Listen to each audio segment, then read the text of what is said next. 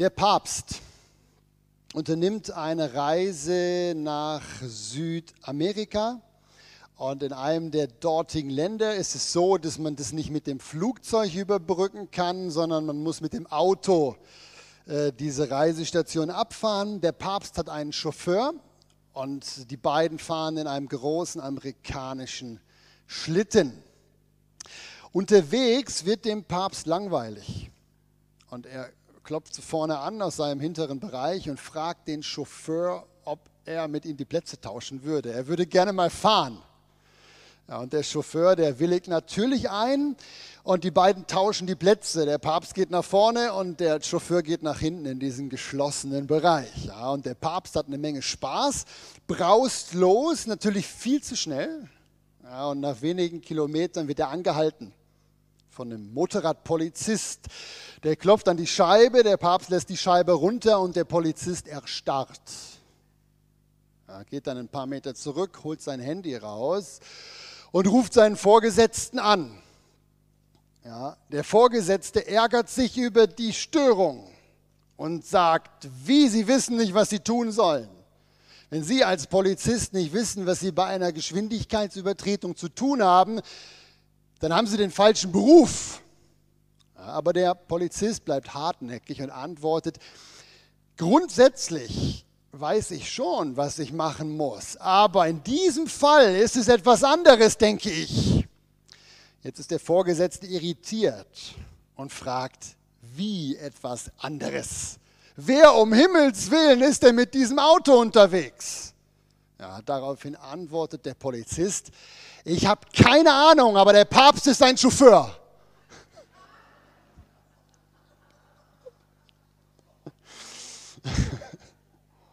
Hm. Was wird der Polizist wohl äh, gedacht haben? Sicher, dass hinten im Auto mindestens ein Heiliger sitzt. Aber so lustig das im ersten Moment tönt, so unwahrscheinlich ist die Sache gar nicht mit dem Heiligen. Denn die Bibel sagt tatsächlich über jeden Menschen, der Vergebung seiner Schuld bekommen hat durch Jesus, dass er ein Heiliger ist. Ja, schade, dass die meisten Verkehrspolizisten das so nicht wissen. Aber im Ernst, ich habe euch das aufgeschrieben, das ist die Richtung, die wir heute gehen werden. Die Bibel sagt, dass jeder Christ ein Heiliger ist, trotz aller Sünde im Leben, trotz aller schlechten Gedanken, die er hat. Genau das möchte ich euch gerne von der Bibel her heute Morgen zeigen. Und im Grunde ist die Sache ganz leicht. Und alle die von euch, die letzte Mal bei der Predigt zu dieser Reihe auch schon dabei waren, die wissen eigentlich schon die Antwort, wieso das stimmt. Ja. Ich habe euch letzte Mal eine Frage gestellt. Und nur für den Fall, dass ihr die Frage nicht mehr im Kopf habt, habe ich die euch nochmal mitgebracht. Und die Frage lautet, Wovon wird ein Mensch frei, wenn er sich bekehrt? Ja, das war die Frage. Man kann auch anders fragen, wovon wird ein Mensch erlöst, wenn er an Jesus glaubt?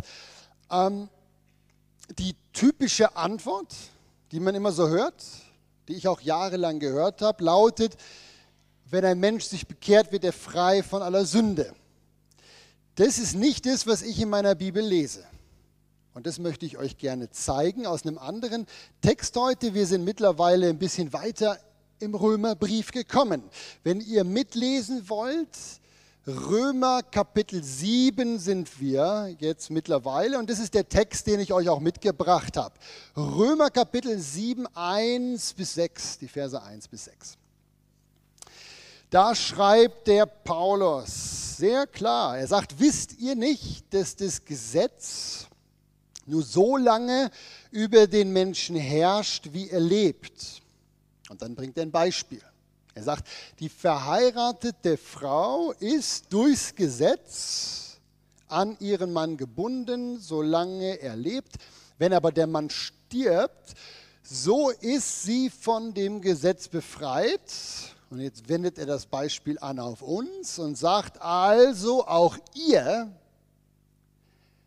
Also seid auch ihr dem Gesetz getötet worden durch den Leib des Christus, durch sein Sterben, damit ihr einem anderen zu eigen seid, nämlich dem, der aus den Toten auferweckt ist, also auch Jesus, damit wir Gott Frucht bringen. Denn als wir im Fleisch, als wir noch sündig waren, als das Fleisch noch regierte, da wirkten in unseren Gliedern die Leidenschaften der Sünde, die durch das Gesetz hervorgerufen werden. Jetzt aber sind wir vom Gesetz frei geworden, da wir dem gestorben sind, worin wir festgehalten wurden, sodass wir im neuen Wesen des Geistes dienen und nicht mehr im alten Wesen des Buchstabens. Ein bisschen eine altmodische Ausdrucksform, die der Paulus hier nimmt, aber ich denke, wir haben das verstanden. Also nochmal die Frage, wovon wird ein Mensch frei, wenn er anfängt, an Jesus zu glauben? Genau. Ich höre es schon in den Reihen murmeln. Die Antwort ist, ein Mensch wird frei vom Gesetz und damit von allen Forderungen, die ein Mensch eigentlich erfüllen müsste, um in den Himmel zu kommen. Frei vom Gesetz zu sein bedeutet, ich kann machen, was ich will und Gott hat mich immer noch lieb. Letzte Woche war ich im Keller und da habe ich einen lauten Knall gehört oben im Wohnzimmer. Ähm, ich rannte nach oben, die Kellertreppe hoch und kam ins Wohnzimmer und dort stand meine zehnjährige Tochter, die Leina, weinend im Raum, umgeben von meiner Stehlampe, von den Einzelteilen meiner Stehlampe. Und es war nicht nur meine Stehlampe, das ist meine Lieblingsstehlampe, Xi. Mhm. Ähm, ein Glück war die Petra, meine Frau, schon bei ihr und tröstete sie. Und ich war froh, weil das gab mir einige Sekunden Zeit, um nachzudenken, wie sollte ich jetzt reagieren. Ja, denn ich hatte die Lampe echt gern. Äh, meine Frau, die Petra, wusste, was abging in mir. Und äh, mit ihren Blicken, mit ihrer Körpersprache und mit ihren Lippen signalisierte sie mir, raste jetzt nicht aus, bleib ruhig, mach nichts Falsches. Ja, meine Tochter hatte die ganze Zeit heulend auf den Boden geguckt. Irgendwann hob sie dann den Blick und schaute mich an, bereit, ihr Donnerwetter entgegenzunehmen. Aber dank Petras nonverbaler Kommunikation war ich schon so weit abgekühlt, dass ich gar nicht explodiert bin. Stattdessen nahm ich Leina in den Arm und flüsterte ihr zu, keine Sorge, ich habe dich tausendmal lieber als meine Stehlampe. Amen. Ja. Wieso erzähle ich euch die Geschichte? Zwischen Gott und dir ist es genauso. Egal, was du tust, egal, was du denkst, egal, wie du dich entschieden hast in deinem Leben, als Kind von Gott hörst du von deinem Vater im Himmel nichts anderes als, ich habe es euch sogar aufgeschrieben, Steht jetzt so nicht eins zu eins in der Bibel, darum ist da auch kein Bibelvers bei. Aber ich glaube, es trifft es trotzdem ganz gut. Keine Sorge, ich habe dich tausendmal lieber als alles, was du jeden Tag an falschen, sündigen Dingen tust. Und wisst ihr, wieso das so ist? Wisst ihr, wieso wir niemals andere Worte von Gott hören werden als die da?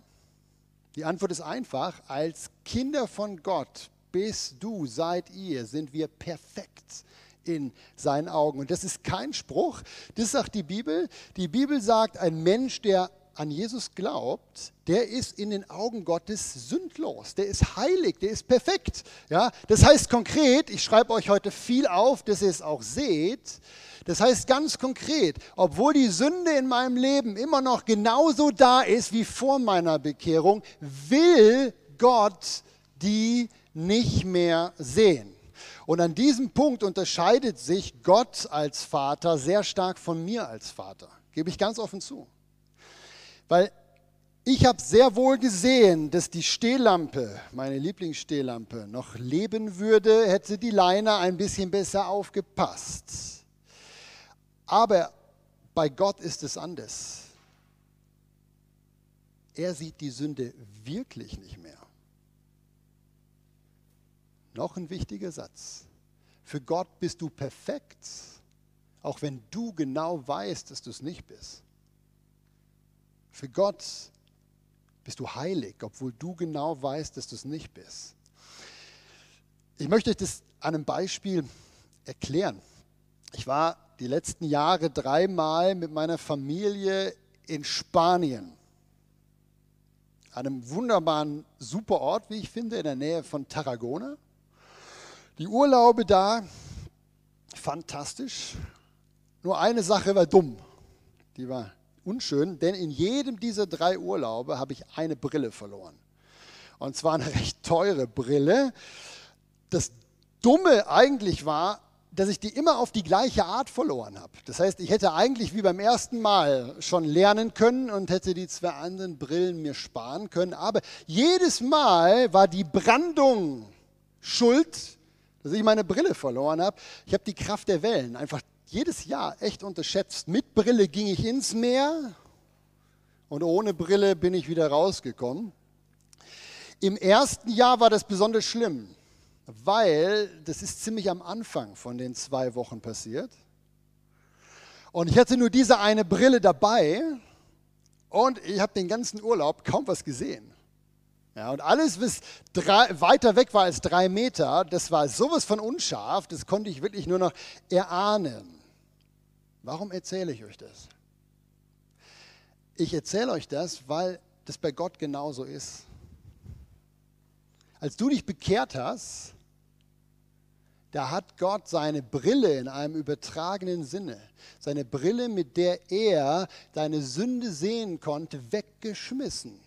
Gott sieht deine Sünde nicht mehr, obwohl sie noch da ist. Genau das hat der Prophet Micha im Alten Testament schon prophezeit. Ihr kennt diese Bibelstelle auch, die habe ich euch mitgebracht aus Micha 7 wo der Micha da sieht, ja Gott, du wirst alle ihre Sünden in die Tiefe des Meeres werfen. Und ganz viele Christen nehmen diesen Vers und denken, ja siehst du, die Sünde ist weg. Aber das ist nicht das, was die Bibel sagt. Das ist ein Bild dafür, dass Gott die Sünde nicht mehr sieht. Die ist versenkt für ihn. Ja. Gott nimmt in einem übertragenen Sinne seine Brille weg, wenn du Vergebung bekommst von Jesus Christus. Nichts anderes bedeutet diese Aussage in unserem Predigtext von heute. Ich habe euch das ganz fett markiert. Jetzt aber sind wir vom Gesetz frei geworden. Frei vom Gesetz. Das bedeutet, dass Gott deine und meine Sünden nicht mehr sehen kann. Wieso? Kein Maßstab mehr zu messen, ob da noch Sünde ist oder nicht. Ich habe euch das letzte Woche, äh, vor zwei Wochen erklärt mit diesen Gesetzen in der Schweiz. Heute erkläre ich euch das mit der Brille, die weg ist. Ja, Paulus betont es immer wieder. Ohne das Gesetz, wenn das nicht mehr da ist, hat die Sünde keine Macht mehr. Ich zeige euch das. Immer wieder im Römerbrief kommt es vor. Römer 7. Ohne das Gesetz ist die Sünde tot. Wieso? Kein Maßstab mehr für richtig und falsch ist da. Sünde ist tot. Es geht weiter. Es gibt so viele Stellen, die das sagen. Römer 4, Vers 15, wo kein Gesetz ist, da ist auch keine Übertretung. Wieso nicht? Kein Maßstab mehr, was falsch ist, was Übertretung ist in den Augen Gottes. Ja. Noch eine Stelle meine Lieblingsstelle da zu dem Thema. Römer 5, Vers 13. Wo aber kein Gesetz ist, da wird die Sünde nicht in Rechnung gestellt.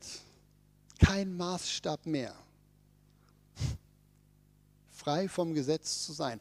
Gott hat seine Brille abgenommen, mit der er unsere Sünden gesehen hat, bevor das Blut Jesus uns frei gewaschen hat. Und darum Titel dieser Predigt heilig trotz Sünde im Leben. Aber damit sind wir noch nicht am Ende der Predigt angekommen, denn unser Predigtext von heute, der spricht nicht nur davon, dass das Gesetz in eurem und meinem Leben, wenn wir mit Jesus unterwegs sind, dass das Gesetz weggefallen ist. Das, der Text sagt noch mehr. Der Text spricht nicht nur vom Wegfall des Gesetzes, der Text spricht auch von der wichtigen Rolle, die der Heilige Geist jetzt einnehmen soll anstelle vom Gesetz. Ja? Und diese neue Rolle vom Heiligen Geist, die er einnimmt, eben weil das Gesetz weg ist, über die möchte ich jetzt gerne noch ein paar Minuten reden, weil unser Predigtext tut es einfach so. Ich habe euch jetzt nur mal den letzten Vers hier mitgebracht von dem ganzen Text, den wir vorhin gelesen haben. Ich lese den gerade nochmal.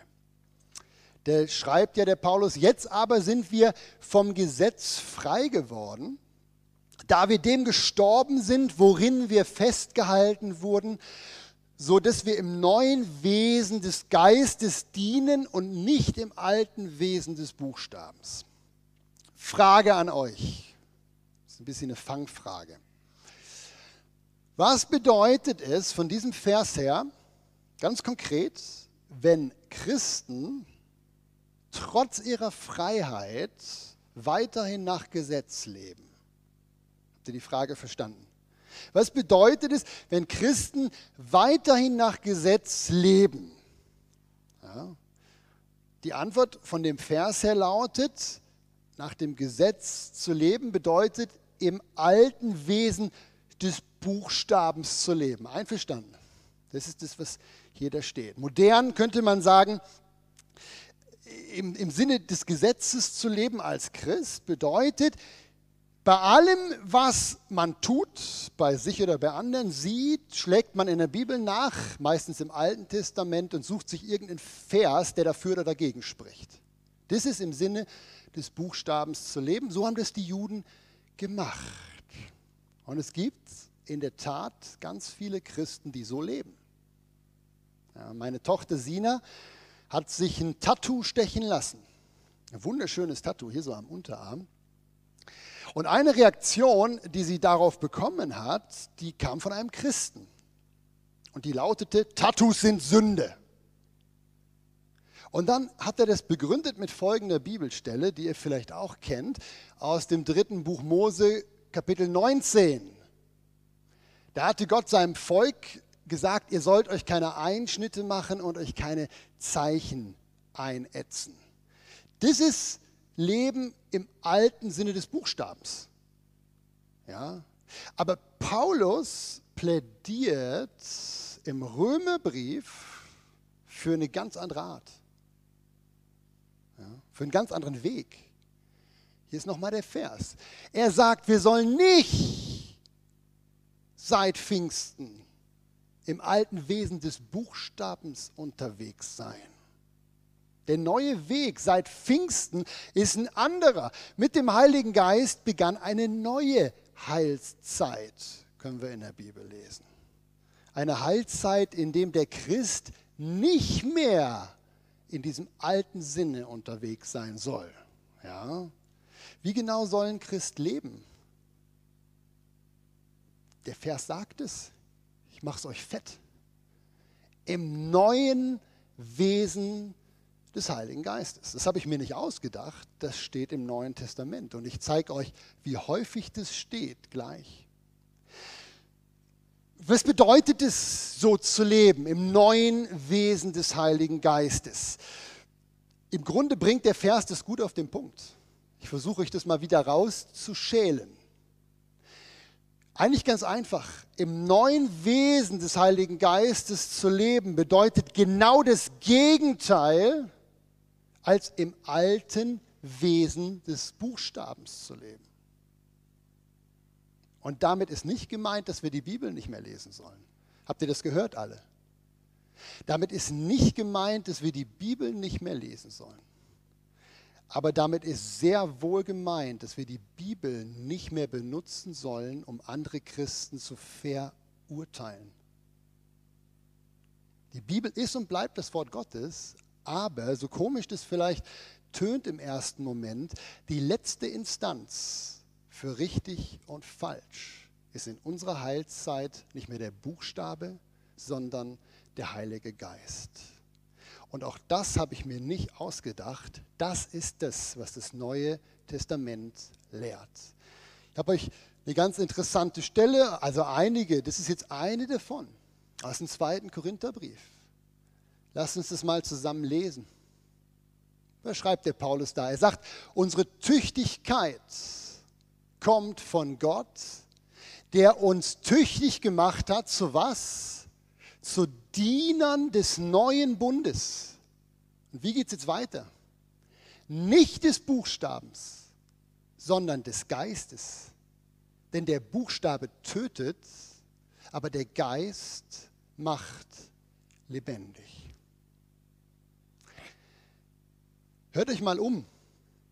Ich bin ja in der Allianz engagiert, kenne viele Kollegen aus umliegenden Gemeinden. Hört euch mal um, wie viele Christen es in Tun gibt, die mit gut gemeinten Bibelversen aus unseren Gemeinden gejagt worden sind, weil sie irgendwas getan haben, irgendwelche Entscheidungen getroffen haben, ein Leben führen, was man mit irgendwelchen Versen aus der Bibel, die man glaubt, richtig verstanden zu haben, aburteilen kann. Genau das soll seit Pfingsten nicht mehr so sein.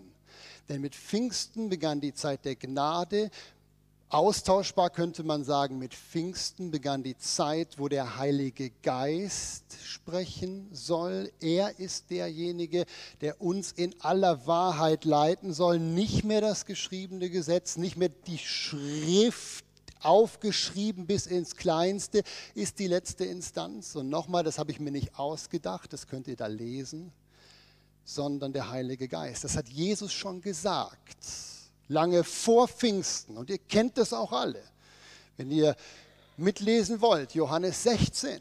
Da war Jesus noch da. Und was sagt er da? Ihr kennt es. Er sagt, wenn aber jener kommt, der Geist der Wahrheit, dann wird er euch in aller Wahrheit leiten.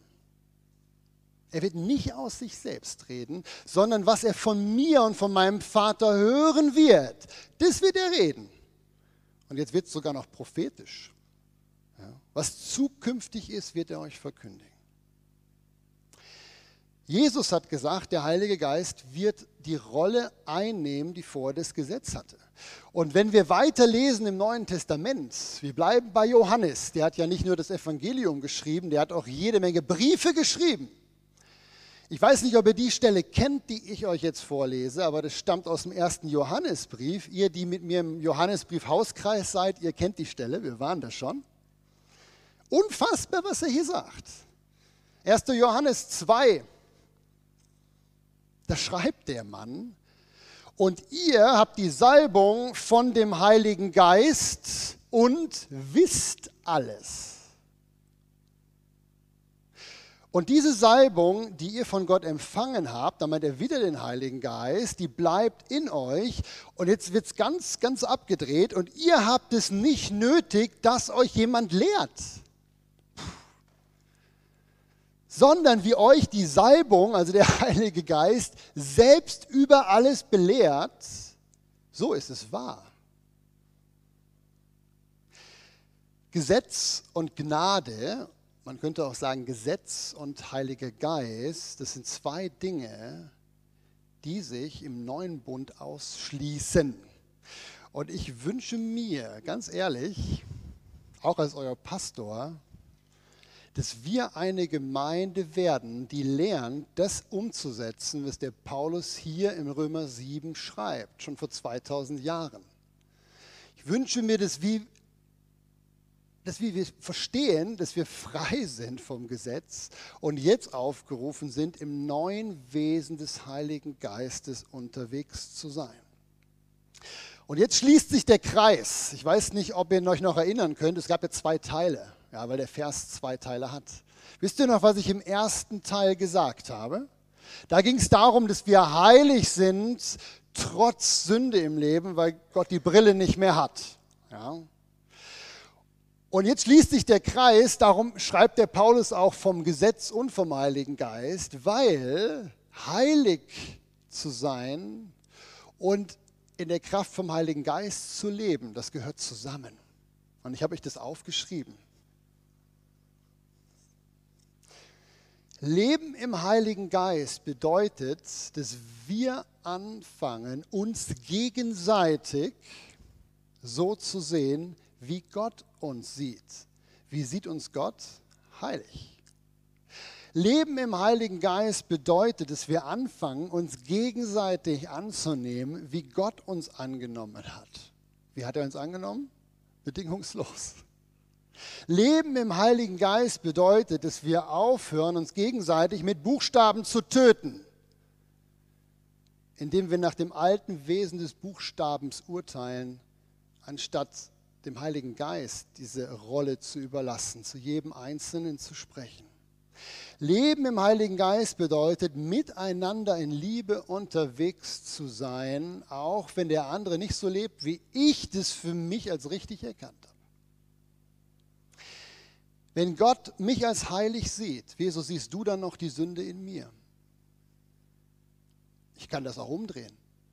Wenn Gott dich als heilig sieht, wieso sehe ich dann noch die Sünde in dir?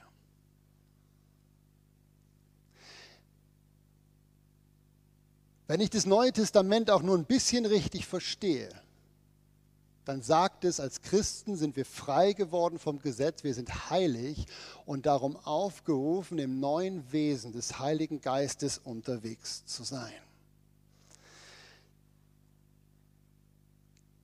Ein paar Fragen zum Schluss. Wieso können wir uns an dieser Botschaft der Freiheit nicht einfach freuen?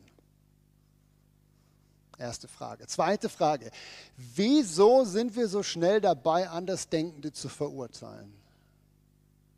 Dritte Frage. Wieso gebrauchen wir immer noch das Wort Gottes, um uns gegenseitig zu verurteilen, anstatt dem Heiligen Geist zu vertrauen, dass er zum richtigen Zeitpunkt das Rechte sagen wird? Möchte euch einladen jetzt für eine Zeit der Stille. Ich werde die unterbrechen dann mit Musik und der Band. Eine Zeit der Stille, wo ihr einfach die Möglichkeit habt, jetzt den Heiligen Geist zu euch sprechen zu lassen. Hört doch, was er sagt. Schaut euch die Fragen an und gebt für euch Antwort. Wieso, wieso, wieso? Ich wünsche mir, dass wir das lernen, im neuen Wesen des Heiligen Geistes unterwegs zu sein, so wie das Neue Testament das seit Pfingsten lehrt. Lasst uns eine Zeit der Stille haben und lass uns Antworten finden für uns auf diese Fragen.